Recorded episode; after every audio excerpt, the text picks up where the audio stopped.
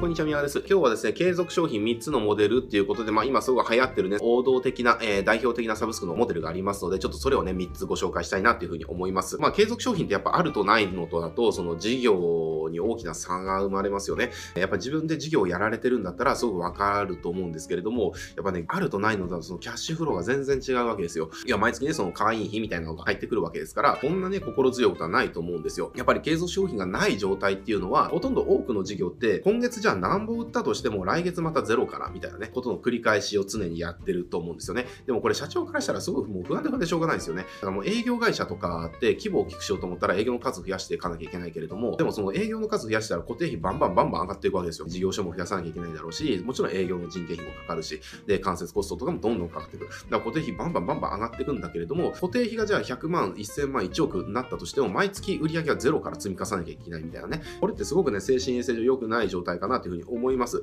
で、でもその継続商品があればそうじゃないですよね。やっぱり毎月、じゃあ会費が、例え100万円でもその1000万円でも1億円でもね、まあいくらでもいいですけれども、それがもう月初の時点で確定してるっていう状態から、えー、毎月事業が始まるわけですよ。だからこれってすごく楽ですよね。こういう継続商品って、やっぱ本当頑張ると、そのサブスクは継続商品だけで経費が賄えるっていう状態作れるんですよね。で、実際今うちその状態なんですけれども、やっぱね、毎月要は黒字から始まるんですよ。経費がサブスクで会費でも賄えた状態から始まりますから、そこから先の売り上げっていうのは全部黒字、利益なんですよね。だからこれも全然やっぱね、経営者としてすごく安心できる状態なわけです。だからこれ、あの、個人でやられてる方とかも一緒だと思うんです。例えばこれ単発契約、継続契約みたいなね、えー、話があると思うんですけれども、じゃああの、毎月単発契約なのか、継続契約なのか、これで全然違いますよね。例えば今月じゃあ10万円の契約が3本取れて、じゃあ30万円稼げました。だけどこれが単発であれば、来月30万稼ごうと思ったら、また10万円の契約を3件取らなきゃいけないわけですよね。だけれども、これがじゃあ月10万円の継続契約が3件だとしたら、えー、今月じゃあその継続契約3件で30万円。だけれども、翌月営業しなくてもお客さん獲得しなくても、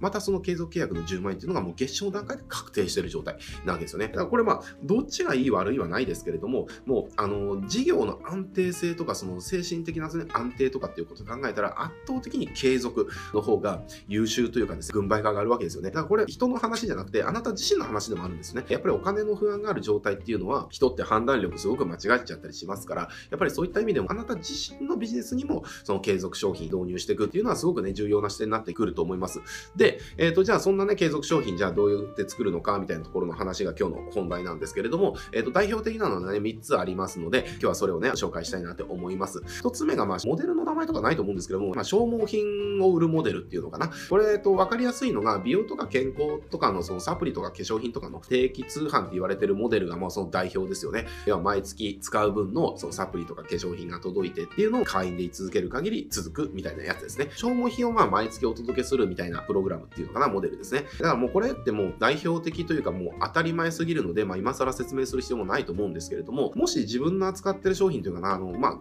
ライターが消耗品扱うということはないと思いますけれども、クランさんがその消耗品を扱ってるビジネスをしてるんであれば、あの、この方っていうのはすぐ取り入れやすい、ですので、ぜひですね、あの、クランさんにこの消耗品型の、えー、継続課金のね、モデルっていうのを導入してってあげるといいんじゃないかなっていうふうに思います。例えばじゃあこれを応用して生活に浸透したのが、水のサーバーをその家に置くみたいなサービスあるじゃないですか。で、それで、えっと、毎月水が届くみたいなね。えー、こういった風に視点を変えるといろいろ発想が生まれるわけですよ。だから、クラさんのものが、要は消耗品というカテゴリーに入ってるんであれば、このモデルを導入できる可能性っていうのは非常に高いですから、前例がないからできないよねとか、僕の業界違うから無理だよねではなくて、どうすればね、私が扱ってる消耗品を継続商品にすることができるのかっていう視点で考えてもらえると、いろんなアイデア、えー、膨らむんじゃないかなというふうに思います。で、これ一つ目ですね。じゃあ二つ目が、購読型、会員型のモデルっていうのかな。えっ、ー、と、まあ、これもベーシックなやつで、まあ、今うちがやってるようなその月間シークレットテンプレートとか、えっ、ー、と、シナリオラボとかが、まあ、まさにこれで、いや、毎月会費を払ってもらうことによって、新しいコンテンツが毎月届くとかね、最新コンテンツ、アップデートしたコンテンツが見れるようになるみたいなことですね。えっ、と、だからまあ、一般的に分かりやすいのはネットフリックスとか、あまあ、そういった感じですかね。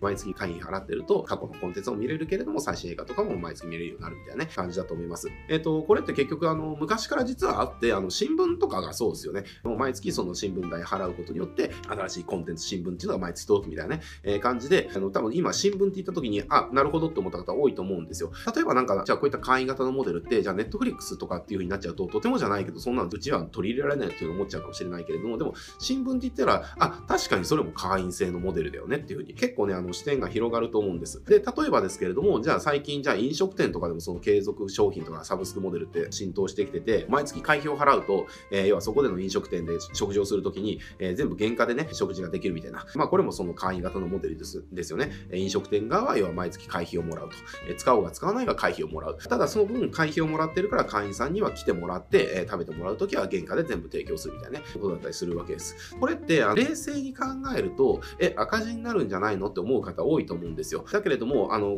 ね、会員型が、じゃあなぜ儲かるのか、えー、なぜ赤字にならないのかっていうことなんですけれども、これあのね、ジムとかがすごいわかりやすくて、まあジム、ジムですね、トレーニングするジム。えー、これ例えばあの月の会費が1万円で使い放題みたいなジムがあったとして、1万円払ってる人の8割は使わないんですよね。2割ぐらいしか使わなくて、実は8割ぐらいの人はお金を払ってるだけで、たまに使うぐらいだったりするわけです。つまり、会員になってる人のほとんどはあまりサービスを使ってないっていうのが実情。だなので、会費を安く抑えたとして、利益が出るみたいな風になるわけですね。だからまあ、これってすごく、ちょっと視点を変えると、どんなビジネスでもね、あの、導入できるんじゃないかなって思いますので、ぜひ結構検討する価値はあるんじゃないかなというふうに思います。で、3つ目、あの、ディアゴスティーニ型っていうのかな。これもあの、多分ね、この、この名称は存在しないと思いますけれども、わかりやすいので、まあ、ディアゴスティーニってありますよね。毎月、こう、部品が届いてって、え、ー、と、全部購読すると、戦艦ヤマトが完成するとか、熊本城が完成するとかね、えー、ありますよね。では、これの特徴っていうのは、最初から継続期間を区切っちゃってるっていうところが特徴ですね。例えば、12ヶ月とか24ヶ月とか、で、区切っちゃって、えー、その期間が終わったら、その継続も終わり、みたいなやつです。